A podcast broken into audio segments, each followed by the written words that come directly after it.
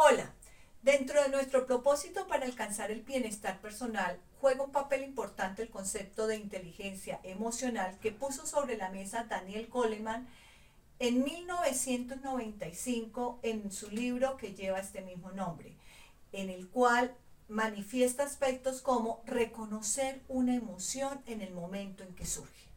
Para ello sugiero mejorar la capacidad de autoobservación, para que a través de ella identifiquemos las señales fisiológicas y químicas que se activan con cada emoción, como son la activación del ritmo cardíaco, la sudoración, sentir un nudo en el estómago, los cambios en la respiración,